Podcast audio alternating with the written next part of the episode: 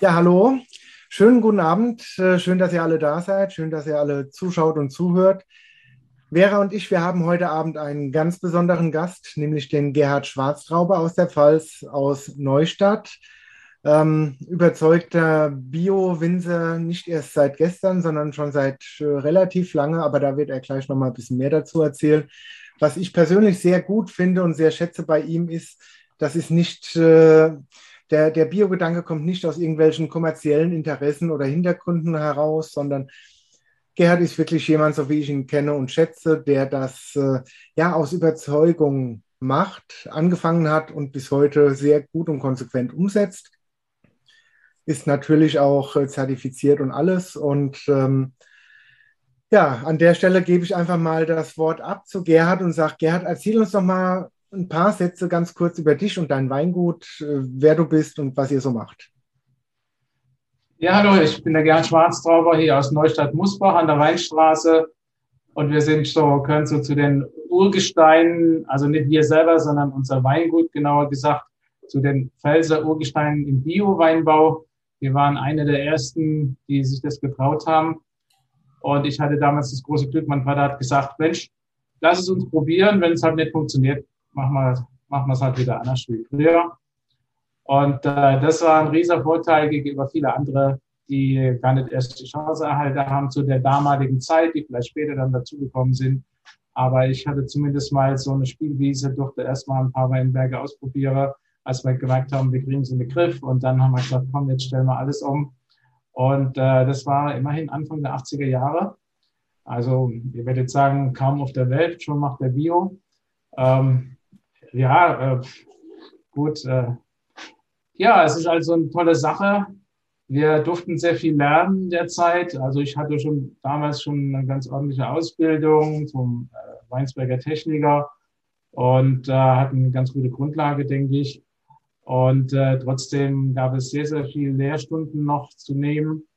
Äh, da und dort mussten wir auch mal so ein Weinberg oder zwei komplett auf der Boote schneide, weil wir gemerkt haben, irgendwie haben wir doch noch nicht alles verstanden. Aber ich denke, zunehmend haben wir dann mit Humus gearbeitet, haben viel begrünt, haben Pferdemist reingefahren wie die Weltmeister und äh, laufend dazugelernt. Hier gab es so eine Gruppe von Pfälzer Winzern, der nannte sich äh, Stammtisch damals noch, ähm, war ein Arbeitskreis dann und wurde immer mehr und mehr Leute. Und okay. ähm, ja, spannende Sache. Ja, sehr spannend. Ähm, ich finde es immer gut, wenn auch gerade, egal um welche Themen es geht, wenn sich dann Kollegen zusammentun und sich ein bisschen austauschen. Über den Austausch geht es ja in erster Linie darum, man kann von den Fehlern, die, die andere schon gemacht haben, kann man lernen und kann vermeiden, dass man die vielleicht auch macht. Und das ist ja immer eine ganz gute, sinnvolle Sache. Ähm, wer war da sonst noch so drin? Ist, äh, sind, sind da auch Leute dabei gewesen, die man heute kennt? Oder? Also ja, klar, sicher, sehr gute Betriebe. Ähm, gelernt habe ich im Weingut Sander in Mettenheim in Rheinhessen. Und da war dieser, der Otto Heinrich Sander, äh, kurz OH genannt, der war halt ein richtiges äh, Bio-Urgestein. Also das, das war ein richtiges Urgestein, das muss man wirklich sagen. Er hat in den 60er Jahren hat er schon alles begrünt. Das war zu der damaligen Zeit ein absolutes No-Go. Das waren äh, da wurde man der, ausgelacht, wenn man sowas gemacht hat, ne? Ja, das war schon ziemlich schräg zu der Zeit, weil da mussten die Weinberge geschleckt sein. Sommer wie Winter durfte kein Gräsel wachsen. Und wer das nicht gemacht hat, war ein ziemlich faules, äh, fauler Winzer. Und ähm, da galt es schon einige ähm, Widerstände zu überwinden. Und er hat sich da überhaupt nicht beirren lassen. Und ähm, war ein tolles Vorbild für mich, habe ich viel gelernt. Und vor allen Dingen habe ich damals gelernt, Bio und gute Weinmacher äh, kann zusammengehen. Ähm, das war zu der Zeit noch nicht so ganz selbstverständlich. Äh, manchmal musste man da schon äh, so eine Art Überzeugungszähler sein. Ich vergleiche das immer mit dem Nicaragua-Kaffee. Also du musstest schon fest an die gute Sache glauben. äh, Venceremos, wir werden siegen. Also so bisschen nach dem Motto, ähm, äh, ist zwar nicht immer so ganz der Hochgenuss, aber du machst es für eine gute Sache. Aber das hat mir nicht gereicht. Und äh, Weingut Sander war damals ein tolle Vorbild für mich auch gewesen, weil die einfach zu, auch schon zur damaligen Zeit so richtig geile Weine gemacht haben. Mhm. Und, und ich sage mir heute, weil sie Bio gemacht haben, nicht obwohl sie Bio gemacht haben. Und das hat mich enorm inspiriert, eben auch diesen Qualitätsgedanke weiter zu verfolgen, weil ich gesagt habe, es kann nicht sein, es waren halt ziemlich viele wilde Sachen unterwegs. Also äh, manche Naturweinfreaks hätten ihre wahre Freude da gehabt. Ähm, und ähm, also mir war es dann oft viel zu wild und viel zu schräg und äh, ich habe eigentlich immer die Idee gehabt, äh, es muss möglich sein, äh, äh, Weine, die richtig Spaß machen, zu, zu erzeugen und äh, dass es einfach zusammengeht mit Bio und dass es kein Widerspruch ist. Hm. Wie haben denn deine Eltern reagiert? Weil ich, so wie ich gelesen habe, war es ja früher, war der ja noch ein konventioneller Betrieb und ja. du hast ja auch erst BWL studiert, wenn ich das richtig weiß und dann kam ich dann doch auf den Trip zum Winzerwert und dann gleich Bio. Wie, wie kam das so an zu Hause? War sicherlich auch nicht so einfach. Ah, gut, es war schon eine ganze Weile bei mir so im Kopf, wo geht mein Weg denn so hin? Der Wein hat mich schon riesig fasziniert. Aber ich hatte immer im Kopf, das kann irgendwo nett sein, so viel Schaffer und so wenig Geld in der Kasse. Irgendwie, also wir mussten kein Not leiden, das war nicht der Punkt, aber in Relation zu dem Einsatz dachte ich immer, das kann irgendwie nicht sein. Die eine die laufen mit ihrem Däschel auf den Zug und gehen, fahren runter in die BASF und die können auch gut leben. Und hier müssen, eine ganze Familie muss wurzeln wie verrückt, damit sie überhaupt irgendwie die Rechnung bezahlen kann. Und da habe ich schon oft gedacht, Mensch, es muss irgendwas geben, weniger arbeiten und mehr Geld. Na, dann habe ich BWL studiert. BWL ist eine spannende Geschichte. Im Grunde für mich, ähm, ja, ich denke, BWL sagt einfach, wie erreiche ich Ziele? Das ist die einfache Frage von Betriebswirtschaftslehre. Wie komme ich dahin? Ich habe Ziele mir selber gesteckt oder andere haben Ziele formuliert und wie erreichen wir die Ziele am besten? Und du lernst einfach das Handwerkszeug dahin. Ähm, so der ganz glühende Bewerber ist aus mir nicht geworden, weil es war dann ziemlich oft dieses Thema Gewinnmaximierung. Und es hat mir manchmal so in die Ohren geklungen, wo ich dachte, Leute, wir haben hier so ein geiles Produkt, wir haben tolle Weine daheim und ich höre den ganzen Tag hören, wie können wir mehr Gewinn machen. Ähm, da hat irgendwas für mich nicht so ganz gestimmt. Also so in Reinform. Also das zusammen, Weinbau und auch äh, BWL-Hintergrund, das war für mich spannend. Aber die reine BWL war mir manchmal ein bisschen zu trocken und auch manchmal einfach nur immer diese, diese pure Idee, wie können wir mehr Geld verdienen. So das Wie war dann erstmal an zweiter, dritter Stelle. Es muss auch nicht immer ganz fair sein zu den Menschen oder zu der Natur, aber Hauptsache, da stehen tolle Zahlen darunter und die Aktionäre und die Beteiligten sind alle happy. Das war mir so ein gutes Stück weit Egoismus äh, damit verbunden. Ne? Und ich glaube, das ist aber auch sowas, was dir persönlich als Mensch, als Typ Mensch, wie ich dich kennengelernt habe, sehr widerstrebt, diese Art und diese Denke. Ich glaube, das passt nicht zu dir, oder? Gut, also jetzt äh, musst du mich nicht zum Heiligen stilisieren. Also ich denke, ich möchte schon auch irgendwie Gewinne erzielen. Nur ein Unternehmer, was nachhaltig Gewinne erzielt, wird auch in, in Zukunft bestehen. Ne? Denn äh, ein, ein, ein, äh, ein, Unternehmen, ob das ein kleines ist oder groß, was äh, über Jahre Geld verbrennt, äh, das wird nicht überleben. Also das kann nicht funktionieren, das ist klar. Äh, aber es muss auf einer fairen Basis irgendwo ja, laufen. Ne? Das ist genau. Das war so immer meine Idee. Und ich hatte immer daran geglaubt, dass beides möglich ist. Mhm. Und ich denke, unsere Erfolge am Markt äh, haben auch gezeigt, dass wir, dass wir ähm, äh, uns permanent vergrößert haben, zwar immer in kleinen Schritten, dass wir immer vorwärts gegangen sind. Und äh, das hat uns irgendwo dann auch bestätigt, dass man mit toller Qualität, mit tollen Bioqualitäten eben auch einen, einen Marktanteil sichern kann und das immer vielleicht ein klein bisschen vergrößern kann. Und das macht natürlich auch einen Riesenspaß. Mhm. Wie viel Hektar bewirtschaftet ihr jetzt aktuell? Wir sind bei 20 Hektar. Und okay. ähm, wir haben ähm, Winzer, mit denen wir zusammenarbeiten und kaufen noch ungefähr 10 Hektar Trauben dazu. Das variiert ein bisschen von Jahr zu Jahr, je nach Größe der Ernte. Und ähm, das sind alles langjährige Beziehungen zu den Winzern. Wir kennen uns gut. Vieles geht schon per Zuruf. Ähm, und ich muss also nicht permanent bei denen im Weinberg stehen und sage, was magst du da, was magst du da die machen ihren Job gut und wir stimmen sich immer so ab, die Ziele, wo man hin will, mit diesem, mit einer Sorte oder mit einem Weinberg. Aber jetzt, wir müssen nicht ständig, jetzt muss ich denen auf die Finger gucken, die machen das wirklich toll. Und ja, also da. Es ist ja auch schön, äh, wenn da so ein Vertrauen da sein kann, ne? Ja, das ist über Jahre gewachsen und äh, man lernt sich kennen und, und es gibt auch schwierige Jahre, wo es eben äh, die Witterungsbedingungen nicht so einfach waren und da muss es eben auch passen. Ne? Und dann, ja, klar. Ähm, und ähm, das, das äh, haben, haben meine Partner eben da auch verstanden. Und, und das macht dann eben Spaß, weil am Ende vom Tag steht mein Name auf der Flasche. Mhm. Und ähm, die Leute sagen nicht, naja gut, das äh, hat er ja nicht selber in seinem eigenen Weinberg gemacht, äh, sondern da ist kein Pardon. Die Leute wollen von mir Jahr für Jahr wieder guten Stoff haben. Ja. Und ähm, das denke ich, äh, da arbeiten wir hart dran. Und äh, das, ähm, ich denke, das gelingt uns auch äh, äh, ziemlich gut. Möchte ich einfach mal so behaupten. ja, gut. Also ich würde sagen, bevor wir gleich noch so ein bisschen mehr da in das Vertriebsthema, was ja immer so der große Themenschwerpunkt dann eigentlich bei uns ist, ähm, einsteigen, würde ich sagen, die Vera hat noch ein paar Fragen an dich äh, vorbereitet. Und äh, die darfst du gleich mal stellen. Und dann reden wir nochmal ganz kurz äh, über die Unterschiede zwischen Bioanbau und konventionellem Anbau, damit wir da nochmal so ein bisschen die, ich sag mal, die markantesten Unterschiede herausarbeiten können und äh, was daraus dann für die Weine resultiert. Und äh, ja, jetzt aber erstmal zu dir, Vera. Ja, also der, wo schon öfters mal unseren Podcast angehört hat, der weiß, dass wir immer drei äh, Fragen haben für unsere Gäste. Die erste haben wir ja schon geklärt, wer und was machst du? Hm, die zweite ist, welcher Wein war denn der erste, den du jemals getrunken hast? Weißt du das noch? Also ersten Wein war ein Müller-Thurgau, eine Müller-Thurgau-Schorle äh, auf dem Weinfest, so ungefähr mit 15. Und äh, ja, das Hier war... Oder ein Stoppe? Ein Shopper. Ein Shopper. Also ein seltener Shopper ist ja, muss ich auch mal aufklären hier, ist also hat, äh, ist bei uns hier ein 0,5 Liter Klasse, fahren wir hier. Und ähm, äh, das war halt auf dem Weinfest, das war halt in der Gruppe.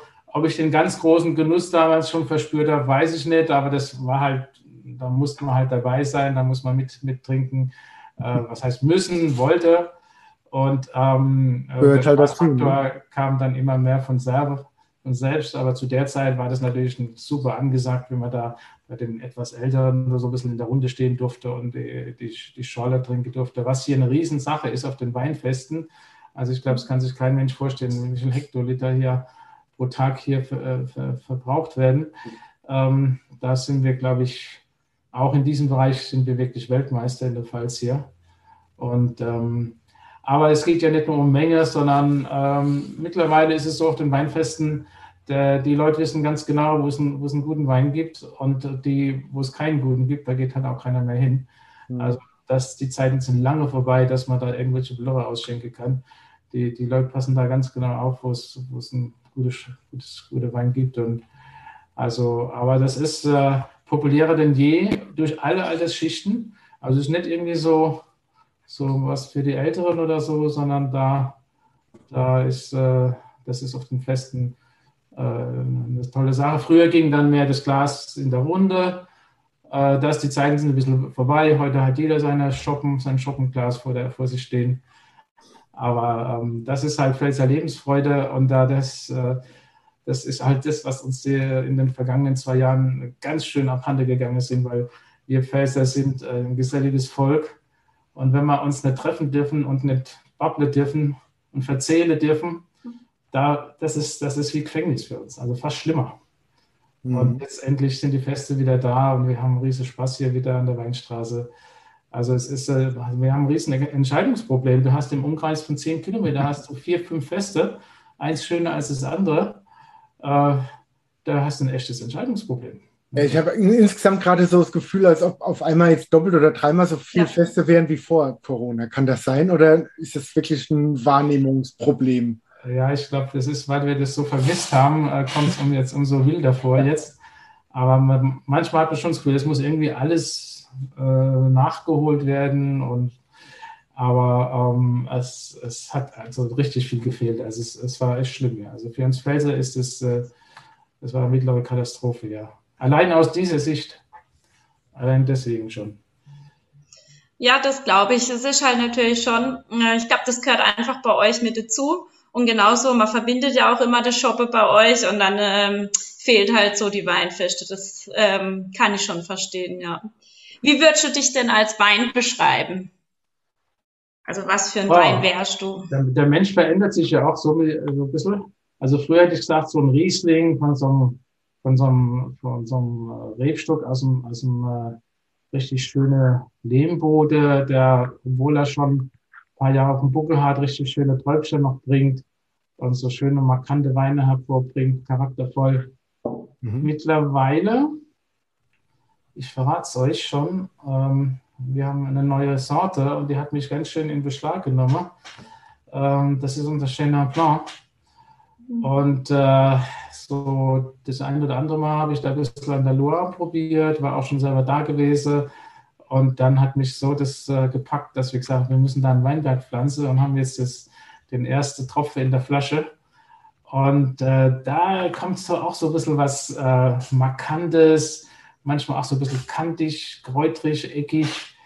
Ähm, ja, äh, den muss man sich manchmal auch ein bisschen erarbeiten. Und wenn man dann so nach dem zweiten Glas und dann hörst du nicht mehr auf. Das ist so, das, das ist so was gefällt mir. Das hört sich gut an. Das hört sich gut an. Da würde ich auch mal ein Gläschen davon probieren. so, da können wir drüber reden. Äh, ich schicke dir halt ein paar Fläschchen und dann, dann guckst du mal rein, wie man bei uns sagt. Aber hallo, gerne. Vera, muss, muss nur mal zu mir äh, kommen. Ich habe, also, steht, steht kalt. Das hört sich gut an. Ja, aber da stehen auch nicht die richtigen Flaschen da hinten. Da muss noch irgendwie was, was verändern, merke ich da. Ja, um, um Großflaschen. Auf jeden Fall. Zweite Leidenschaft bei mir, aber ja. ja, Gut, dann steigen wir mal ein in das äh, bisschen eher ähm, fachlichere Thema nochmal. Ähm, wie ist es, äh, kann, kannst du uns in ein paar wenigen Sätzen erklären, was so die grundlegenden Unterschiede sind ähm, zwischen Bio und konventionell und vor allem auch ein bisschen damit verbunden, wie wirkt sich diese Maßnahme letzten Endes auf die Qualität, geschmacklich und Co für den Wein aus? Was bringt das äh, mit sich? Ähm, wenn man es ganz auf den Nenner bringen will, ist es eigentlich der Umgang mit dem Boden. Mhm. Es ist aber nicht so sehr dieses, ähm, in erster Linie dieser, dieser Terroir-Gedanke, wie, wir, wie er eben heute diskutiert wird, äh, finde ich natürlich super spannend. Äh, ich bin ja auch ein, ein absoluter Fan vom burgundischen Wein und da spielt das Terroir auch eine riesengroße Rolle. Mhm. Ähm, ähm, da habe ich manchmal das Gefühl, wir reden da von bodenphysikalischen Eigenschaften, von was habe ich da für ein Gestein vorliege, habe ich da kalkhaltige Boden, habe ich einen Lehmboden, habe ich ähm, einen Schieferboden oder was auch immer. Das spielt natürlich bei uns auch eine große Rolle und, und prägt auch unsere Weine sehr stark. Wir haben da beim Riesling und Spätburgunder geben wir uns sehr viel Mühe, auch diese einzelnen Lagen rauszuarbeiten, haben da auch immer eine ganze Facette von von unterschiedlichen ähm, Bodenarten, die wir da zeigen. Um, ähm, wir haben hier im, bei uns im Verkaufsraum haben wir hier auch so ein, verschiedene Bodenprofile stehen, wo man auch mal sehen kann, ah, guck mal, hier sieht, so sieht ein Lehmboden aus, hier sieht ein ja, Buntsandstein, Verwitterungsboden aus. So steht, äh, wir haben eine Lage, da haben wir sehr äh, Kalksteine sogar.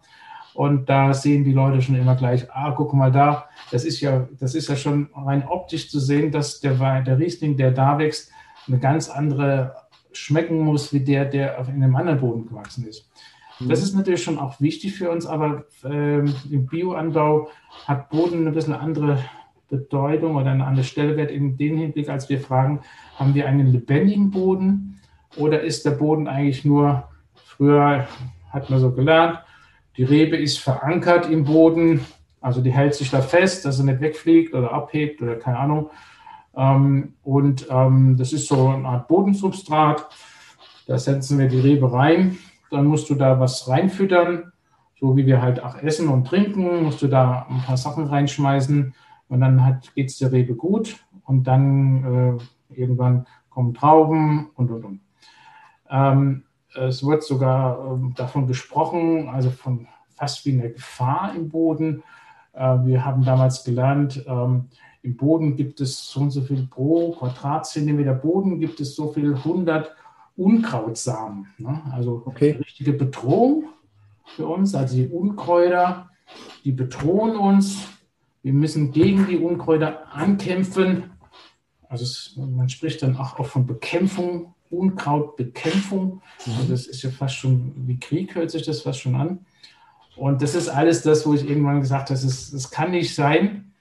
Ich habe da immer so ein tolles Beispiel bei meinem Onkel in der Hinterpfalz, bei Bermesens, genauer gesagt in Ninschwiller. Und da gab es Streuobstwiese. Mhm. Und da gab es Bäume, die waren 100 Jahre alt. Die haben zwar stark alterniert, in einem Jahr gab es wenig, im anderen Jahr hast du gedacht, da bricht der Baum fast zusammen, so viele Äpfel. Da waren manchmal zig Zentner auf einem Baum. Da wurde nie was gedüngt, da wurde nie was gespritzt, gar nichts. Das waren diese alten, robusten Sorten. Und irgendwie habe ich mir gesagt, irgendwas läuft hier quer. Wir kriegen hier gesagt, nur wenn du A, B, C düngst und, und genauso viel mindestens an Chemie draufspritzt, dann kann das was werden. Und ich habe da gesehen, die Bäume, die haben, da gab es keinen Dünger, die haben gar nichts gekriegt, die haben einfach einen tollen Standard gehabt und uralte Boskop-Bäume und äh, Goldpamene und lauter diese alten Sorten, gigantisch. Äh, und, und irgendwie habe ich mir gesagt, irgendwas passt da jetzt nicht. Ne? Wir, wir, die einen sagen, nur wenn du da ganz viel eingreifst und, und äh, der Rebe irgendwas da hinschmeißt an, an Nährstoffen und nur dann kann dieses ganze System funktionieren. Ansonsten bricht alles zusammen. Hm. Dann habe ich manchmal auch Rebstöcke beobachtet, die in so einer in der Flurbereinigung hat man die irgendwie so vergessen, dann standen die so zwischen Hecken da drin. Dann gab es Rebstöcke, die haben keinen Dünger gekriegt, die haben gar nichts gekriegt und das sind wunderbar gewachsen. Okay. Waren gesund, waren gesund, ohne jegliche Behandlung, irgendwas. Irgendwann habe ich gesagt, irgendwas läuft da so ein bisschen schief. Und das hat mich auch inspiriert, mal nach Wegen zu suchen, wo ich gesagt habe, wie können wir wieder näher an der Natur arbeiten und vor allen Dingen den Boden in Ordnung bringen, weil das habe ich auch in Weingut Sander gelernt, wenn der Boden gut mit Humus versorgt ist, wenn er gut durchwurzelt ist und lebendig ist und dann kriegen wir auch lebendige und spannende Weine daraus. Und das, äh, das ist so eines der ganz zentralen Dinge überhaupt. Und ähm, dass, das, äh, dass das einfach äh, in, in, einem, in einem Gramm Boden, in belebte Bode, äh, leben so viele Mikroben, wie, wie Menschen auf der Erde sind. Also ähm, wenn wir mit dem Boden gut umgehen, dann ist es eine reiche, belebte Geschichte und der wird uns freiwillig gute Früchte dann geben. Mhm. Äh, das ist schon ein Punkt. So als, äh, als, ganz zentrale Geschichte von allem eigentlich sehen, was wir im ja, machen. Das ist ein, ein, Punkt, äh, das verfolge ich seit, ja, weiß nicht, knapp 25 Jahren jetzt. Ähm, in dem Moment, wo man mit Bio-Winzern redet oder generell auch mit anderen Bio-Landwirten, es wird viel weniger darüber nachgedacht, was man spritzen muss, um wogegen anzuarbeiten was man düngen muss, um was zu erzielen und, und, und, sondern man macht sich viel mehr Gedanken darum, wie man eine äh, gesunde, natürliche Lebensatmosphäre im Weinberg schafft, in der die Rebe sich entfalten kann. Ne? Ja, ich würde sagen, so vereinfacht gesagt, nicht so dieses permanente gegen die Natur an, anarbeiten, sondern überlegen, wo, äh, wie kann ich die mit den natürlichen Gegebenheiten so umgehen, dass, dass sich das unterstützt und dass, dass die Rebe davon profitiert äh, und nicht dieses permanente, wir müssen gegen irgendwas, wie wenn die Natur so unser Gegner wäre. Natürlich. Ja, äh, mit der Natur arbeiten, ne? Ja, es ist natürlich, äh, eins muss man schon sagen, wir haben hier zum Beispiel den, den, äh, so ein kleines süßes Tierchen, das heißt ähm, äh, Traubenwickler. Das ist so ein mhm. kleiner Schmetterlingsart. Und zu früheren Zeiten ähm, hat die hier immer ganz schön viel weggefressen von unseren Träubchen. Also da gibt es sogar zwei Generationen. Das heißt, einer heißt der Heuwurm, der ist also im Juni. Der kann hier schon mal dir, wir haben hier eine ziemlich aktive Variante, der sogenannte bekreuzte Traubenwickler hier gehabt. Und ähm, da könnte es sein, du hast vielleicht 100 Beeren an der kleinen Traube und da bleiben noch drei Stück da dran übrig, weil fünf mhm. äh, kleine Räubchen da drin gesessen sind und haben die Beeren gefressen. Dann die zweite oh. Generation, der sogenannte Sauerwurm, der hat dann die fast reifen Beeren angepiekst. Wenn es ein bisschen Regen dazugekommen ist, mhm. ist die ganze Traube gefault. Also das ist nicht immer nur lustig. Ne? Also die Natur kann auch manchmal ganz schön fies sein. Und ähm, äh, früher hat man mir dann immer gesagt, das muss ja ein, an, an, an, was ist denn das für ein, für ein Bauer oder Winzer, der nicht so ein paar Würmchen noch mit ernähren kann. Ne? Also der mal so ganz äh, bin ich da jetzt nicht d'accord, muss ich ehrlich sagen. Also die haben uns schon ganz schön geärgert. Äh, wir haben hier ein tolles biotechnisches Verfahren, äh, wurde hier entwickelt, in der Lehranstalt, in, in, äh, in Neustadt. Mhm. Und ähm, da haben wir wirklich das große Glück, dass das fantastisch funktioniert, dass wir quasi die, durch einen Lockstoff ähm, die, die, die, die, die Schmetterlinge, äh, die, die wird ein, ein Lockstoff, den die Weibchen, also den Menschen aussenden, der wird in Mengen produziert, also wie ein Parfum sozusagen. Und dann finden die sich nicht mehr. Ne? Es ist irgendwo grausam, mhm. muss man schon sagen, wenn man es jetzt mal so ja, menschlich sehen würde. Ähm, aber die finden sich einfach nicht mehr und dadurch äh, gibt es keine Babys und das ist dann schön für uns. Ja. Also in Bezug auf diesen, diese kleinen Räubchen. Aber wir wollen jetzt also nicht solche, nur solche dramatischen Sachen heute besprechen, aber ich will damit sagen, es ist also nicht immer auch nur lustig. Ne? Ja, das, äh, das glaube ich dir aufs Wort, dass es nicht nur lustig ist.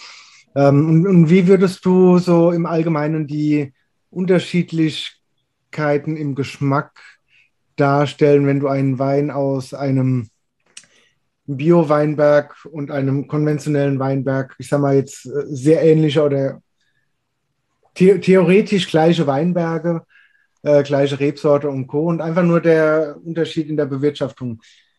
Wie stellt sich das oder wie könnte man sagen, dass es tendenziell sich da im, im Mund geschmacklich dann darstellt? Also ich kann jetzt eigentlich nur von unseren Weinen sprechen. Ich kann das jetzt nicht so generalisieren auf andere Weine. Aber ich habe irgendwie das Gefühl über die Jahre, dass unsere Weine eher ein bisschen die filikaneren Typen sind. Also ähm, nicht immer so diese fetten, wuchtigen Weine. Ähm, unsere Weine, unsere Rebstöcke, die müssen manchmal schon auch ganz schön kämpfen. Ähm, die haben nicht immer hier so, also da stehen nicht immer so drei Brote und äh, drei Pfund Käse und zwei Pfund Wurst da, wo die, äh, so symbolisch gesprochen, wo die zugreifen können. Die müssen manchmal auch ganz schön kämpfen.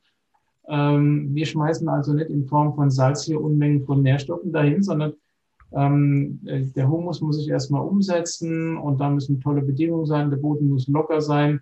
Und wenn das passt, dann kann der Regen super da eindringen und auch die Reben müssen ein bisschen mehr feiden. Äh, das ist so ein bisschen mein, äh, in, in, den, in den Jahren, wo wir sehr viel Wasser haben, äh, da sind die Unterschiede wahrscheinlich nicht so groß. Aber ich habe das Gefühl, ähm, sie sind sehr, sehr charaktervoll, aber von der Substanz her manchmal ein bisschen eher auf der filigranen Seite. Mhm. Also nicht diese, diese Wahnsinnspower. Es gibt ja Weine, da denkst du, was ist hier los? Ähm, äh, das ist ja unglaublich. Ähm, also in der Tendenz eher das, das, das feine, subtile äh, und die feinen Nuancen und die feinen Aromatik und nicht so, also ich habe irgendwie das Gefühl, unsere Weine erschlagen nicht ganz so. Ja, aber das müsste dann ja eigentlich für die Vermarktung eher sogar von Vorteil sein, weil das ist ja ein Weinstil, ähm, was so in der, in der Weinkennerschaft schon wieder deutlich stärker gefragt ist. Ja, es kommt natürlich immer so ein bisschen drauf an, von Verwendungszweck. Ähm, ob ich den Wein jetzt eher zum, als Essen begleite, da finde ich, kann den Wein schon ein bisschen Power haben und kann auch schon, schon ähm, ein bisschen cremig sein und, und, und ähm, ähm, äh, fast sogar ähm, äh, markant. Äh, wenn ich, also ich habe das Gefühl hier in Deutschland, also meine Kunden, sind, da ist meistens nicht so sofort die Idee, dass wir den Wein zum Essen kombinieren.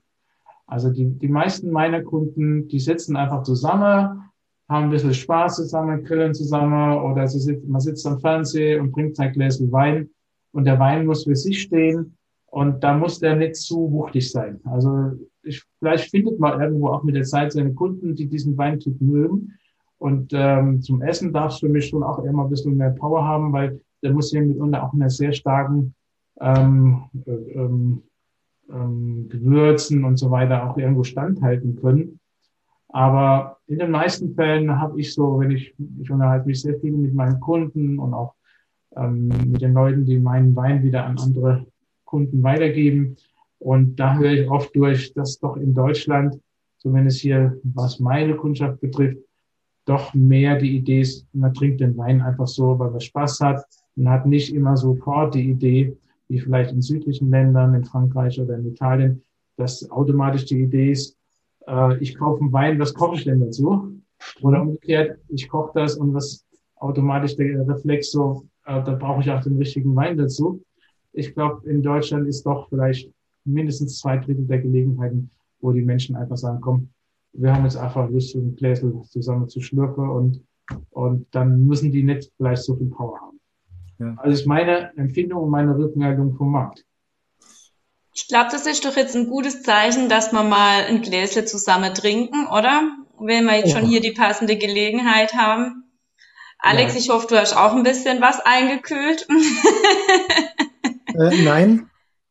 Also ich habe nur leicht temperiert, weil ich habe einen mhm. Rotwein für heute Abend. Und zwar, ja, kennst mich äh, wieder ein Rotwein mit Geschichte, mit Hintergrund. Ähm, als ich vor grob gesagt 25 Jahren so in diese Weinszene, Weinbranche reingekommen bin, da war, ja, Bio-Wein war da größtenteils schon noch so ein bisschen sehr skeptisch betrachtet worden. Und ähm, wir hatten damals dann ja so die ersten Weingüter auch mit aufgenommen, die ausgesprochen Bio waren. Und ich weiß noch, das war zum Teil in der Vermarktung sehr fordernd, weil man immer wieder darauf angesprochen wurde, ja, Bio, sind die dann nicht so sauer und ach Gott, was man da alles gehört hat an Vorurteilen, also komplettes Portfolio, einmal hoch und einmal runter. Und ähm, viele Jahre habe ich da gearbeitet mit einem Weingut aus der Pfalz. Weiß nicht, Gerhard, du kennst das bestimmt. Ja, klaro, der Rainer. Also das genau. ist, der Vater ist der Rainer Eimann gewesen. Ja. Ja, super. Auch ein, jemand, der ganz viel geholfen hat, die Bio-Sache nach vorne zu bringen und auch ein Mensch, der einfach auch den ganz hohen Anspruch hatte, was da in der Flasche drin ist. Sein, ja. Äh. Und vor allem ein ganz, ganz toller Mensch. Also muss man auch einfach mal sagen. Ja. Ähm, das ist jetzt sage und schreibe ein 2001er Dornfelder Rotwein trocken. Ja, wie geil ist das denn? Den habe ich vor einem halben Jahr im Keller gefunden und habe so gedacht, das ja, kann, kannst du eigentlich direkt wegwerfen. Also ein Dornfelder, über 20 Jahre alt, nie im Leben. Nie im Leben. Jetzt bin ich aber neugierig und habe gedacht, okay, ich stelle den einfach mal bereit für heute, habe noch was vorsichtshalber als Alternative bereitgestellt, habe den aber vor der Aufzeichnung schon ähm, aufgemacht, weil ich gedacht, also ich ging davon aus, dass selbst der Korken wahrscheinlich schon gar nicht mehr rausgeht. Der ging astrein raus, äh, habe so einen ersten Schluck genommen von dem Wein und denke so, ei, holla die Waldfee.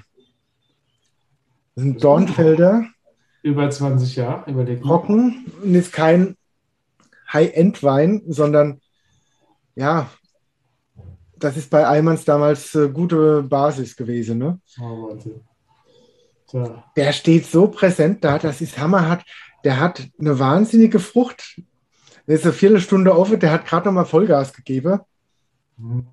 Das bisschen Luft, was da reingekommen ist, hat ihm nochmal gut getan. Der hat so richtig Schwarzkirsche, bisschen, ja, Holunder. Ich würde sagen, das ist Holunder, was da noch relativ prägnant mit dabei ist. Wie, wie viel hast du davon? Noch 50, 100 Flaschen? Oder? Nee, nee. Äh, ich habe ich hab schon gedacht, ich muss mal gucken, ob ich noch eine zweite Flasche davon finde.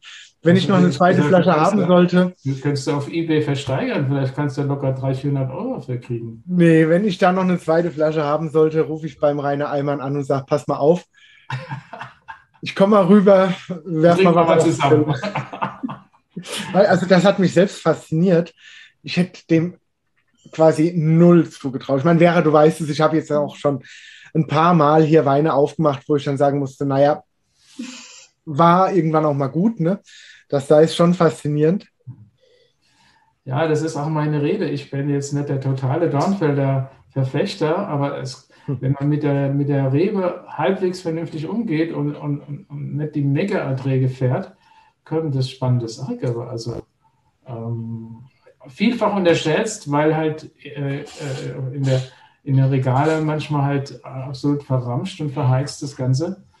Aber Downfelder kann, kann super Spaß machen, wenn man ein bisschen mit umgeht, richtig äh, umzugehen weiß. Also, also ich, ich zeige das auf die Kamera. 2001, ne?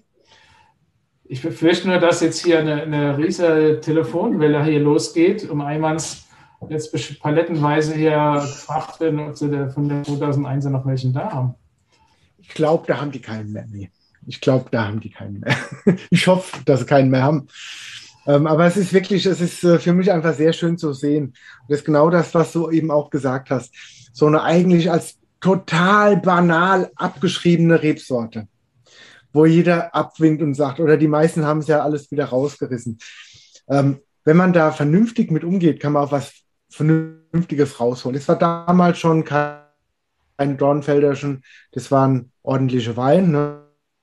Dass der so sich übersteht und nachts noch so präsent dasteht. Eine, ja, zwar ein bisschen zurückhaltende, aber immer noch präsente Säure.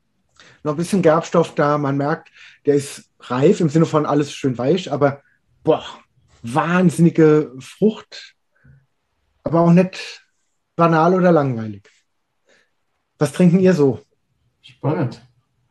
Na gut, ihr habt hier ein gutes Wasser hier erstmal hier auch aufgestellt. Wir trinken hier eher regional, also Geroldsteiner, das ist so eines der nächsten Quellen hier in der Nähe. Ah, du meinst jetzt Wein, weintechnisch? Ach so, ja. wenn du, äh, wenn du gern dein Wasser vorstellen magst, kannst du auch dein Wasser vorstellen. Hatten wir jetzt auch noch nicht. also ich traue es ja mich fast gar nicht, aber weil doch, doch. Ich habe hier mehrere Flaschen vorbereitet und ich greife jetzt doch einfach zu unserem. Das ist hier unser Eduardo heißt der. Eduardo. Eduardo. Ja. Also, also du brauchst was Prickelndes. Ja, das, das, das, hat, das hat ein bisschen eine Geschichte. Also es ist auch schon 15 Jahre alt, die, die, die Geschichte, die, die gibt es bei uns schon seit 15 Jahren. Und wir durften da wir durften ja keinen Prosecco, ne, also wir durften das ja nicht draufschreiben, ist ja geschützt und alles. Und ich wollte irgendwie so transportieren, wir können auch Italien, wir können auch äh, mediterranes Feeling und so diese Leichtigkeit und Sommer können wir auch hier mit unseren pfälzischen Weinen transportieren.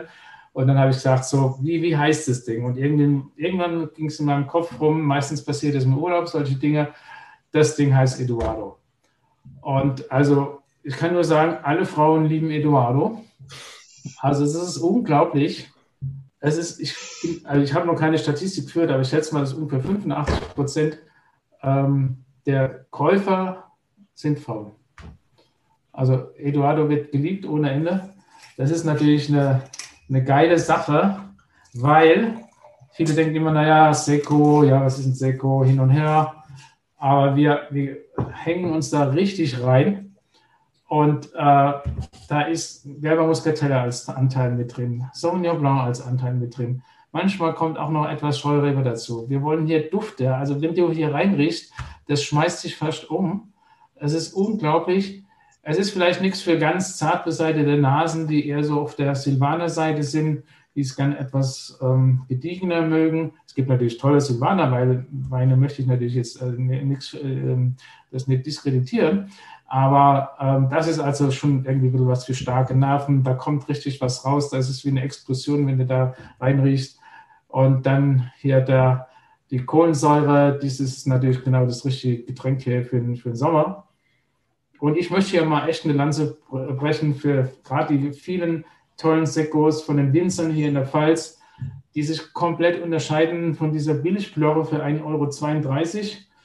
Ähm, äh, das hat damit überhaupt nichts zu tun. Wir, da ist richtig Herzblut drin bei uns. Und ähm, das wird ja irgendwie, also wir feiern, wir hatten, also in der Pfalz, das muss man wirklich so sagen, wir, wir feiern auch gerne und viel und es gibt eigentlich immer einen Anlass, warum wir jetzt feiern. Heute hat jetzt unsere eine Mitarbeiterin, die Frauke, hat hier ihren Sommelier-Bestande bei der IHK Koblenz. Ja, was trinken wir hier? Eduardo. Ja? Und, und äh, da muss es nicht immer Shampoos sein und was weiß ich was, sondern wir haben ja mit so einem äh, spannenden Getränk, wo da, da kommt richtig Duft raus und da hast du richtig Spaß damit. Die Süße ist ganz fein eingestellt, nicht äh, leicht schmeckbar, aber nicht im Vordergrund. Und das schön eingekühlt. Ja, was brauchst du mehr?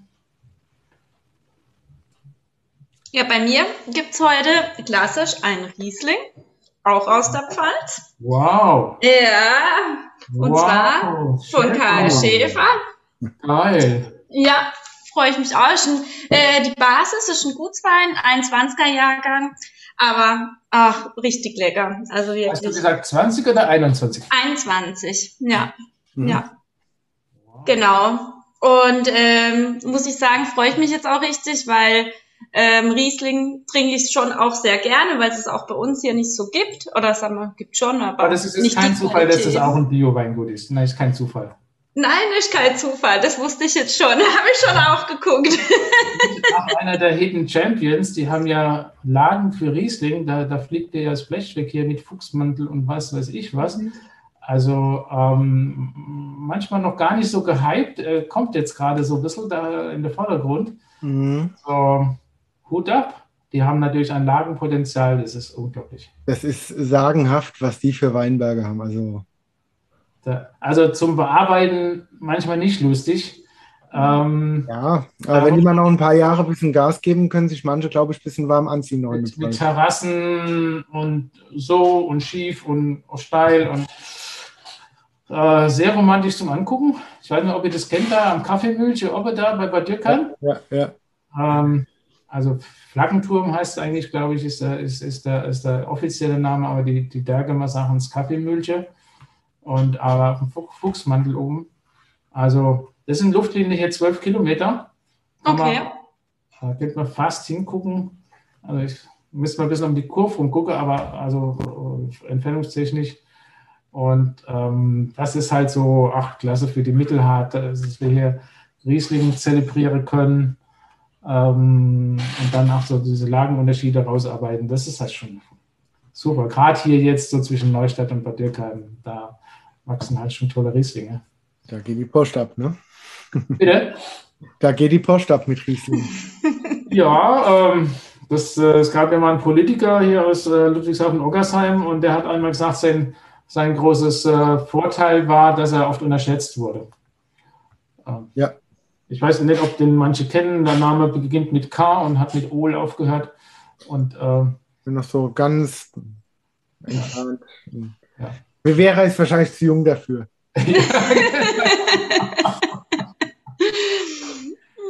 Das sieht man, was die Pfalz für, für Facetten an Menschen noch hervorbringt. Ne? Also eine Bandbreite, unglaublich. Ja, das finde ich ja mal stark, dass du einen Pfälzer Riesling hier präsentierst. Ja, ja, natürlich.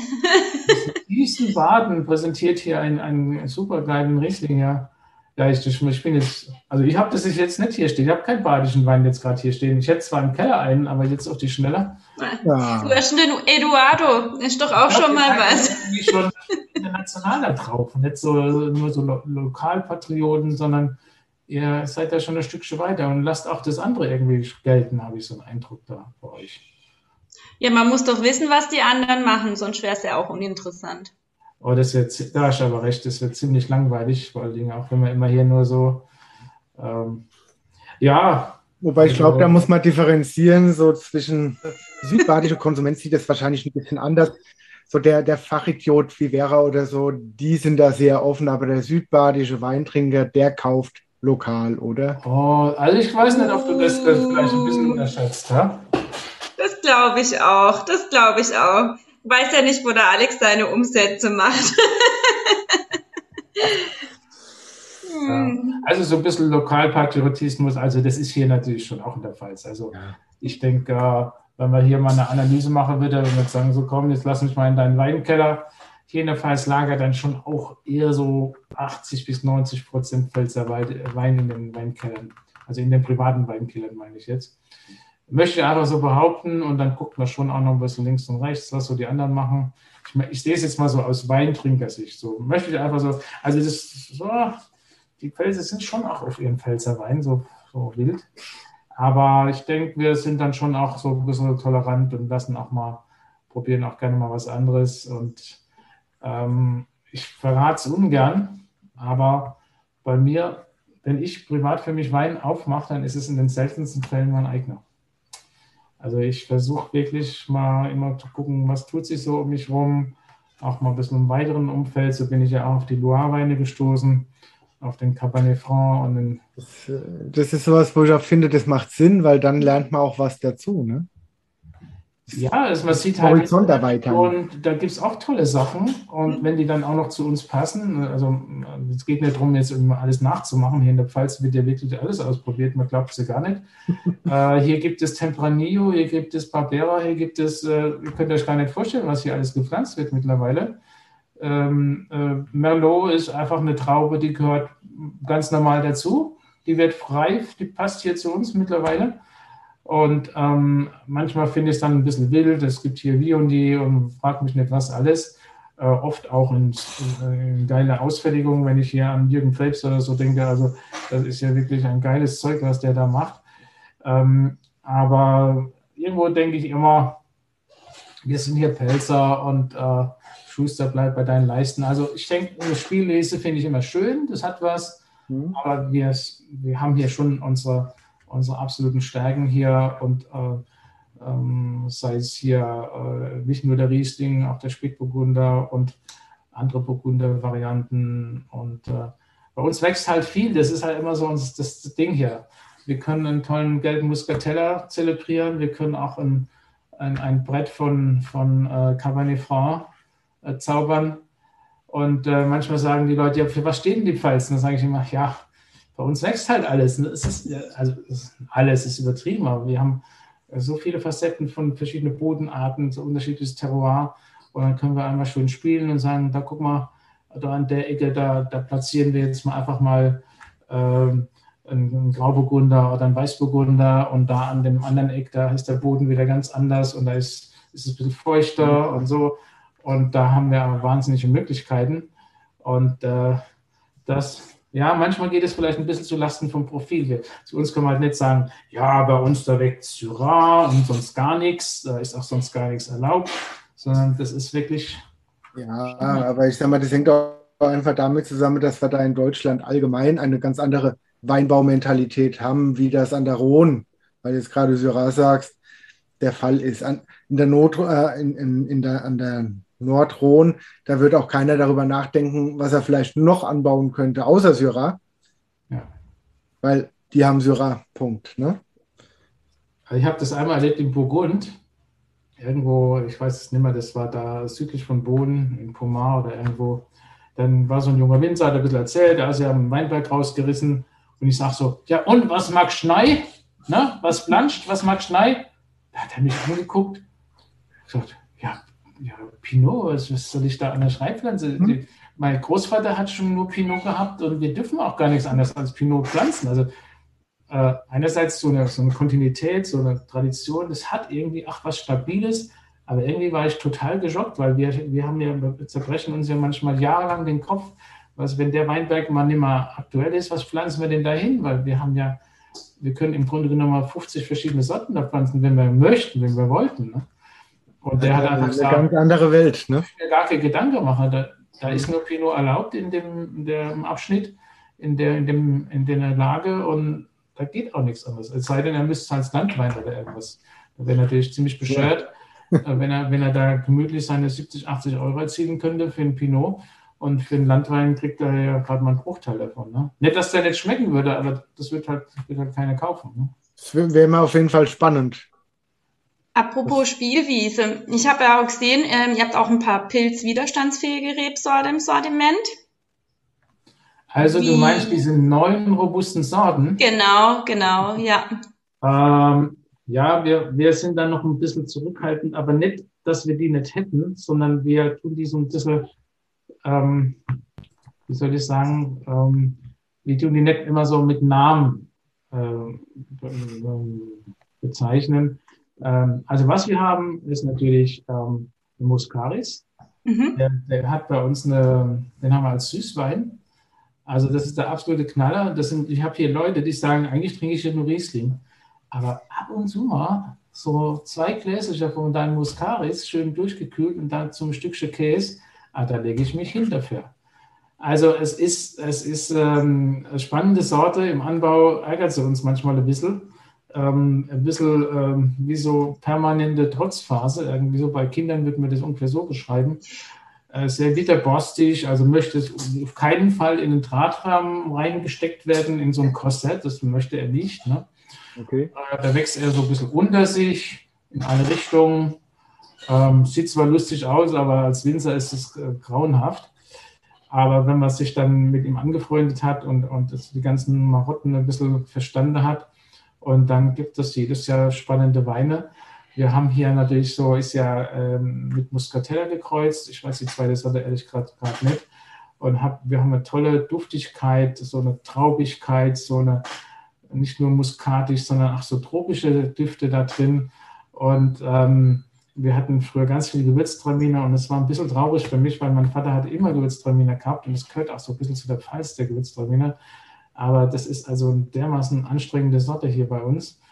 Ähm, äh, man musste da äh, unglaublich viel tun, um tolle Weine rauszukriegen. Und irgendwann habe ich gesagt, so jetzt ist Feierabend. Und dann haben wir den von Einus Andrea äh, Gewürztraminer raus und, und, dann kam Muscaris neu. Und ich hatte das große Glück, dass meine Kunden das angenommen haben. Also der Süßwein war früher immer Gewürztraminer. Und jetzt haben wir gesagt, so jetzt ist es der Muscaris. Und äh, ich habe noch gesagt, oh weh, wahrscheinlich muss ich, muss ich die 4000 Flaschen jetzt alleine trinken, weil die alle sagen, was ist das, Muscaris? Aber wir haben das versucht gut zu kommunizieren und die Leute sind vorbereitet darauf, dass jetzt was Neues kommt. Und wir haben jetzt halt noch ein bisschen mehr diese tropische Früchte, und ähm, viel mehr Trinkfluss, weil wir haben auch eine schöne stabile Säure und ähm, das ist super schön ausbalanciert. Und wenn der einigermaßen temperiert ist, also nicht zu warm, dann äh, kann man da einen riesen Spaß haben, insbesondere nach einem schönen Essen, vielleicht so einen kleinen Käseteller dazu. Und, ähm, also Muscaris macht uns riesige Freude. Das ist der einzige, den wir so beim Namen nennen. Mhm. Wir haben dann äh, diese alte Sorte, robuste Sorte Regent äh, der ist meistens Anteil in äh, verschiedenen Rotwein-Cuvées. Dann haben wir ähm, den äh, Sauvignac. Dann haben wir den Sauvignon Gris. Und was auch eine super spannende Sorte ist, der Cabernet Blanc. Die fließen bei uns alle in, in Cuvées rein. Mhm. Ist Anteil von dem Seco, den ich vorhin genannt habe. Äh, also ähm, im Seco ist auch ein Anteil von Cabernet Blanc mit drin. Und ähm, das sind spannende Weine, die sehr aromatisch sind, sehr duftig sind, sehr lebendig. Aber ich habe immer ein bisschen gescheut, jetzt jedem zu erklären, ja, das ist jetzt diese robuste Sorte und die ist ja, das ist für uns ein großer Vorteil im Bioanbau, weil sie sehr, sehr widerstandsfähig und robust sind. Und habe das so ein bisschen gescheut. Ne? Jetzt in den letzten drei Jahren ist es ja Wahnsinn. Äh, ich hätte nie geglaubt, dass, dass man mit solchen Sorten äh, dass man da auf dem Markt auch mal Mengen verkaufen kann. Jetzt gibt es hier neue Linien. Ich weiß jetzt nicht mehr, welche, welche Supermarktkette das ist mit Cabernet Blanc. Also es ja. ist unglaublich, ähm, dass, dass die das gewagt haben und sagen, wir probieren jetzt mal, ob es dafür einen Markt gibt. Also ich, ich fand das klasse. Einerseits, ähm, ich habe mich nur ein bisschen geärgert, weil sie haben es jetzt zu einem sehr geringen Preis angeboten. Oh, das habe ich jetzt nicht nach, mitverfolgt, das habe ich jetzt nicht gesehen, ja. Okay, das da habe ich nur gesagt, na, Schade. Schade. Also, es gibt die, nicht bei den, negative. also nicht nur den 10 Euro. Nee, nicht? nee, nee, nee. Okay. Es war deut deutlich darunter. Ich muss nachlesen. Weil das ist eine super spannende Sorte. Da lässt du manchmal jeden Sauvignon Blanc stehen. Und es gibt ja wirklich tolle Sauvignon Blancs, auch in der Pfalz hier und auch in anderen Teilen Deutschlands äh, und auch in Österreich und überall. Aber äh, für einen geil gemachten Cabernet Blanc und manchmal ein Sauvignon Blanc steht. Also es ist eine, die Sorte hat Potenzial ohne Ende. Und das ist ja genau das Gegenteil hier von meinem Muscaris. Der Cabernet Blanc, der wächst schön gerade hoch. Also ich glaube, ich weiß gar nicht, ich glaube, im ganzen Sommer fahre ich da dreimal hin und gucke mal, was mit dem ist, ob alles okay, okay ist. Bei den anderen bin ich vielleicht 15 bis 20 Mal, weil ich denke, ja, was soll der schon groß sein? Der wächst schön gerade hoch, der ist gesund. Äh, wo, ist, wo ist das Problem? Ja? Das ist Cabernet Blanc. Mhm. Das sind Sorten, die machen mal richtig Spaß. Und da musst du dann immer denken, ach Gott, liebe Zeit, hoffentlich ähm, war es nicht zu feucht oder dies oder jenes. Und jetzt, jetzt ärgert uns wieder irgendwie, ähm, äh, hat die Natur irgendwie sich was ausgedacht, wie sie uns ein bisschen ärgern könnte.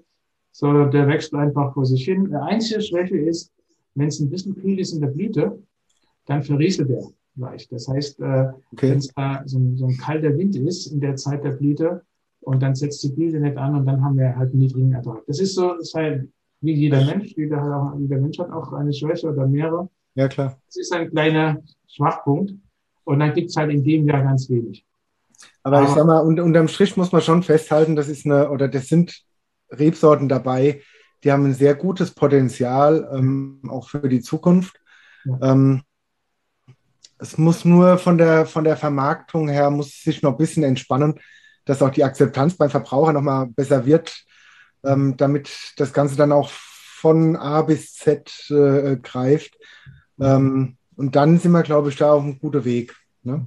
Mit den es gibt ja einzelne Betriebe, die da auch äh, beträchtliche Anteile von ihrem Sortiment. Da gibt es Betriebe, die machen 80, 90 Prozent schon aus ja. dieser, von diesen robusten neuen Sorten.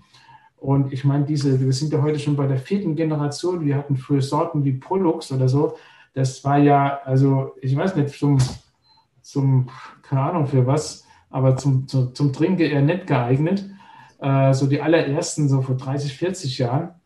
Äh, und jetzt äh, hat man sich äh, in der Züchtung immer weiterentwickelt. Also beim Wein sind wir immer noch bei der ganz klassischen Kreuzungszüchtung. Also ähm, das ist alles noch richtig. Zeit. Es müssen also Pollen von der einen Rebe auf die, auf, die, auf die Narbe von der anderen Rebe übertragen werden. Und dann kriegt er so ein kleines Beutelchen darüber. Und also ganz klassisch, so wie, wie man sich das vorstellt, wie für, vor 150 Jahren irgend so ein Biologe da gestanden hat mit der Pinzette und hat die Pollen übertragen. Und das ist also richtige Knochenarbeit noch, gerade bei der Rebe. Und wir müssen ja dann immer wieder drei, vier, fünf Jahre warten, bis die ersten Früchte da sind. Dann wird daraus ein Wein gemacht. Und dann gibt es ein trockenes Jahr und ein nasses Jahr und ein Frostjahr und so. Und irgendwann muss man mal gucken, taugt es was, schmeckt es überhaupt? Also das ist ja ein Prozess, da gehen manchmal gar nicht einfach mal 15 Jahre ins Land, bis man mal langsam sagen, könnte das was taugen für uns oder nicht. Und dann haben wir parallel noch die Veränderung vom Kundengeschmack. Also es hm. kann sein, als die begonnen haben zu züchten, haben die ein Züchtungsgefühl haben, wir wollen jetzt ein Morel Muscat Aroma. Das finden die Leute total spannend. Ja, zehn Jahre später, als, äh, wo wir dann, sag mal, von der, von der praktischen Seite, wo man sagt, die Rebe, die taugt was, die wächst schön gerade hoch. Wenn es trocken ist, hält es auch aus. Wenn es nass ist, hält es auch aus. Ähm, die, äh, die Trauben sind äh, gesund und so weiter. Und dann kann parallel zu der Entwicklung von der rein praktischen Seite kann sein, dass die Kunden sagen, nö, nö, wir wollen gar keinen Morio Muscat-Typ mehr, wir wollen jetzt mehr einen Riesling-Typ haben. Also das kommt dann immer noch dazu. Und äh, mittlerweile sind wir bei der vierten Generation dieser robusten Sorten. Und ähm, also ich habe schon Verkostungen mitgemacht, da hätte ich Stein und Bein geschwört, dass das ein Cabernet Blanc zum Beispiel, dass das ein Sauvignon Blanc ist. Oder da gibt es Sorten, äh, auch der Sauvignac, den kannst du auch manchmal für, einen, für ein bisschen duftigen Riesling halten, je nachdem, aus welcher Region das er stammt. Ähm, da muss man schon ganz schön aufpassen. Oder ein Souvenir Gris, wenn der gut gemacht ist, sagst du, da schwörst du Stein und, äh, äh, wie sagt man, Stein und Bein, ne, wie sagt man, jedenfalls, du bist ja 100% sicher, dass es ein Grauburgunder ist, aber es ist ein Souvenir Gris, ein gut gemachter. Ne? Und also da, ähm, da hat sich extrem viel getan, sodass wir also von der sensorischen Seite gibt es da gar nichts mehr. Da gibt es kein Argument. Das ist halt mehr wieder, wieder ein neuer Name. Wir müssen doch wieder viel kommunizieren und erklären. Und das ist manchmal dann schon auch ganz schöne Knochenarbeit. Ja, ich sag mal, letzten Endes muss man einfach mal sagen, es braucht im Endeffekt eine Generation, um so eine Rebsorte standfest zu entwickeln ja. und anzupflanzen. Und es braucht aber im Endeffekt nochmal genauso lange, um es wirklich bei den Verbrauchern, ich spreche jetzt nicht von Einzelpersonen, sondern wirklich vom Markt, um es bei den Verbrauchern in die Köpfe zu bringen. Ne? Und äh, die Zeit muss man sich irgendwo halt auch geben. Wir können da alle nichts übers Knie brechen, das braucht Zeit. Deswegen, ich finde es gut und richtig, dass insgesamt seit äh, ein paar Jahren da ein bisschen mehr auf Piwis gesetzt wird. Ähm, aber ich sage auch immer dazu, behutsam, wenn alle Winzer hingehen und stellen von heute auf morgen um und machen nur noch Piwis, haben wir alle ein Problem. Was natürlich eine Riesenchance ist, und das haben wir ja auch genutzt, ist die, die Cuvées. Und da äh, haben wir tolle Weine schon gezaubert hier. Und da sprechen wir manchmal gar nicht so viel drüber, dass ein Anteil von diesen neuen Sorten mit drin ist.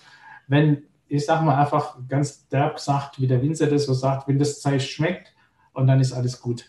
Ob dann jetzt 20 oder 40 Prozent äh, robuste Sorten drin sind, spielt keine Rolle, wenn es gut ist und die Leute haben Spaß damit. Du hast ein eine tolle Cuvée-Name dir ausgedacht und dann läuft der Laden und alle sind glücklich und alles ist gut.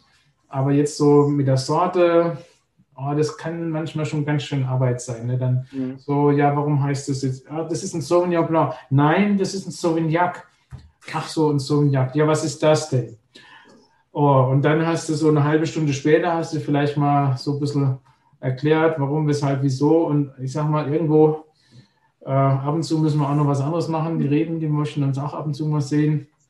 Der Winzer sagt ja, die, die Rebe ist ein Sonnengewächs und liebt den Schatten ihres Herrn. Ne, so ein ganz uralter Spruch, habe ich in Weinsberg gelernt, ne, bei den Schwaben. Also die Rebe will schon auch gut gepflegt sein und äh, wir können das nicht immer nur ähm, äh, stundenlang eine Rebsorte erklären. Das wird jetzt auf Dauer auch nicht hinhauen. Aber da ist viel in Bewegung und gerade eben, weil wir, ähm, ähm, weil wir im, im Bioanbau brauchen wir solche robusten Sorten und wir haben schon immer darauf geachtet. Also so hochempfindliche Pflänzchen, die können, haben wir gar nichts. Ähm, da gibt es Sorten, die sind super, super spannend, wo wir aber von vornherein sagen, bitte lass die Finger weg, das ist viel zu empfindlich damit, da haben wir, du wirst ein Problem damit haben. Ich habe hier eine Sorte, eine äh, Kreuzung aus Weinsberg, da wurde die Rebe Cabernet Sauvignon mit Dornfelder gekreuzt. Und ähm, ähm, also da gibt es tolle Sachen, aber diese Variante, die ich da hatte, die war dermaßen empfindlich, also ich glaube, wir haben da alle drei Jahre was geerntet. Und irgendwann habe ich gesagt, für uns im Bioanbau mit mit unseren homöopathischen Mittelchen, die wir da haben. Es ist ja meistens mehr Zuspruch und, und äh, seelsorgerliche Arbeit, die wir da treiben als Biowinzer. Muss ja schon auch praktikabel sein, ne? Für das hat mit, mit, mit hochwirksamen Stoffen zu tun, mit denen wir hier arbeiten können. Äh, die, die, Hauptarbeit ist ja eher, dass wir robuste Reben haben und da gute Durchlüftung und was weiß ich. Aber mit unseren homöopathischen Mitteln da, da wenn da das äh, überempfindliche Pflänzchen da, das ist ja nichts für uns hier. Also wir brauchen, wir suchen uns schon dann auch eher die, die Sorten, die von Natur aus eine gewisse Robustheit haben. Ähm, wir haben jetzt da Cabernet Franc zum Beispiel jetzt gepflanzt. Also da habe ich ja auch schon das Gefühl, äh, so eine Rebe, die kann so schnell nichts umschmeißen. Ähm, da darf es auch mal trocken sein. Und ähm, da schüttelt die sich mal so ein bisschen und sagt, ja, was ist, wo ist das Problem? Fahrt im Nehmen, ne? Und äh, solche Sorten brauchen wir, weil äh, alles, was dazu zu die, die Diven da, die brauchen wir also eher nicht ne, als Rebsorten, sage ich jetzt mal. Das stimmt. Haben wir mit Spätburgunder genug. ja, das ist ja eine der größten überhaupt. Ähm, wehe denn, du streichelst sie nicht genug im Weinberg und du streichelst den, das, das, das, das Barrikfass nicht oft genug im Keller, also jetzt mal symbolisch gesprochen, dann äh, wird sie dir das nie verzeihen, äh, diese Sorte. Die wird tödlich beleidigt sein und sagen, du hast mich geärgert, Winzer, so, jetzt will ich auch nicht. Also das ist, ich, äh, deswegen bewundere ich immer die Winzer, die da eine, eine, eine, eine Gabe haben, damit umzugehen und tolle Weine daraus zaubern. Also da, da ziehe ich den Hut, weil äh, das sind für mich irgendwie hoch empfindliche Menschen, die genau spüren, was so eine Spätburgunder Rebe mag und was er nicht mag und wo man sie hinpflanzt und wo man sie besser nicht hinpflanzt. Und ähm, dann sollte der Rotwein soll dann ein bisschen Sauerstoff bekommen, aber auf keinen Fall zu viel. Und also äh, Winzer, die das beherrschen, da ziehe ich echt einen Hut. Also das ist, äh, ich bin ein totaler Fan von Spätburgunder, aber ich weiß auch, ähm, was es, was es an, an äh, manche schlaflose Nacht äh, äh, gibt äh, mit diesem Spätburgunder, weil äh, du weißt nie, solltest du den noch mal ein Vierteljahr länger im Holzfass reifen lassen oder ist es besser jetzt rausnehmen? Ähm, wir den jetzt noch eher fast noch nicht ganz top reif oder lieber drei Tage später? Oh, also das ist schon eine Nummer. Also das ist, äh, oh, ja, also ich, ich habe da immer großen Respekt vor den, vor den Meistern des Pinot Noirs. Da ähm, sicher in Burgund, die haben das schon ein paar Jahre länger als wir. Aber auch hier gibt es ja wirklich äh, Meister. Äh, wir haben uns da auch schon immer wieder. Ähm, ich muss sagen, ich muss sagen, das ist gerade eine Konstellation, die ich auch bislang sehr selten erlebt habe. Ich sitze da, höre einem Winzer zu, wie er über Pinot Noir philosophiert und trinkt einen Dornfelder. Du, äh, das finde ich jetzt bei den Winzern, also bei den Winzern ist sowas jetzt nicht ungewöhnlich. Also wir, Wir sind da, wir sagen Hauptsache, es ist nass und es rutscht. Also Hauptsache was Gutes im Glas. Ne? Und ob wir dann parallel ganz über was anderes sprechen, also das ist jetzt, finde ich jetzt, bei uns Winzern ist es nicht so ungewöhnlich. Also. Okay. So, als kleiner Geheimtipp, äh, bevor wir jetzt dann langsam zum Ende kommen, muss ich auch mal sagen, kauft Gerhards Liter Riesling. Der ist richtig verdammt lecker. Ähm, hatte ich neulich gerade mal offen gehabt, wieder muss ich mir bei Gelegenheit mal ein bisschen Nachschub holen.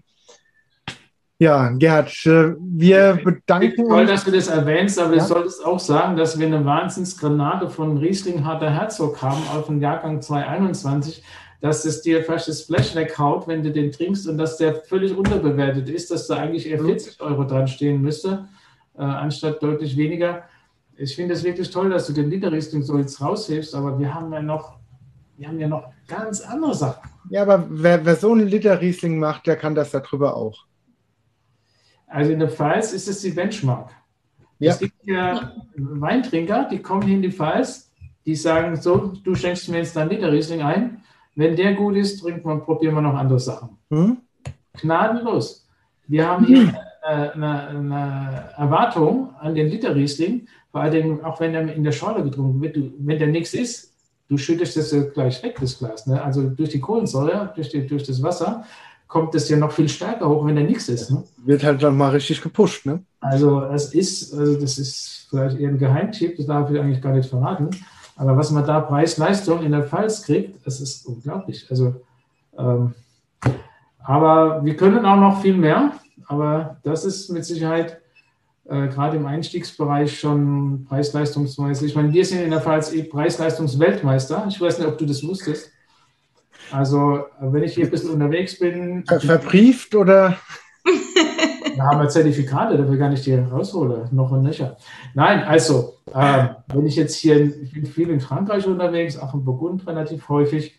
Und ähm, ich sage da immer, da wo, wo ich mal sage, jetzt fängt es mal an, richtig Spaß zu machen, da steht da 20 Euro dran. Ja, klar. Da fängt es mal richtig an. Oder? Wenn man das international mal sieht. Ja. Wenn du hier in, in der Pfalz, wenn du dir ein bisschen die Mühe machst, nimmst du mal einen Samstag fest, mal zu zwei, drei Winzern, machst, nimmst dir äh, äh, die Zeit. Da, ja, da, da, muss ich als gebürtiger Pfälzer sagen, das ist aber auch nicht nur in der Pfalz so. Da kannst du nach Baden, nach Franken. Ja, aber du kannst ähm, für 10, 12 Euro kriegst Das du, haben wir in Deutschland, in der Region. Da kriegst du für 12 Euro kriegst du Weine, das, das, glaubst, das glaubst du nicht. Das ist ein Wahnsinn. Das ist in derselben Qualitätsliga woanders mal zwei, mal drei einfach. Das ist unglaublich.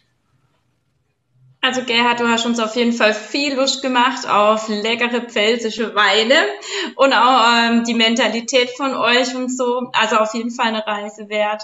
Ich denke, ja. da hast du uns einen ganz toller Einblick geben können heute. Ich hoffe jetzt, dass ich jetzt nicht zu viel Dialekt gebabbelt habe, weil das manchmal verfalle ich dann in so mal pfälzische Dialekt. Ich hoffe, dass das doch sprachlich auch rübergekommen ist, meine Botschaft hier. Das hat noch jeder verstanden, das war halb so wild. Also es ist eine Art Hochpfälzisch, was ich da spreche. Also Hochpfälzisch kann ich nicht. Das, das ist ich, authentisch, finde ich. Also irgendwann mal gelernt. Ich habe mal so einen Rhetorikkurs gemacht und dann wurde so ein Video gedreht. Ne? Ich habe so einen kleinen Vortrag gehalten über was und ich dachte immer, ich spreche so ein halbwegs breites Hochdeutsch. Ne? Als ich mich da gehört habe, habe ich gesagt, ich probiere es nie wieder. Das hat einfach keinen Sinn. Ich werde nie Hochdeutsch sprechen können und es ist vielleicht so ein bisschen ja, so ein, ein bisschen ein, ein, ein angepasstes Pelzig, aber es ist nie und nimmer Hochdeutsch. Und, äh, mein Freund, übrigens auch ein sehr begnadeter Klaus Rummel, ähm, der auch sehr viele robuste Sorten im Anbau hat und ein toller Winzer auch ist und, und der hält seine Weinproben und alles in den tiefsten Pfälzig, da muss ich manchmal die Ohren spitzen, wenn er so ur-südpfälzische Begriffe rausholt, das geht ja manchmal schon ein bisschen ins Französische rein, die haben da so ein paar Brocken mit dabei. Da muss ich schon manchmal die Ohren spitzen. Was meint er jetzt eigentlich? Ne?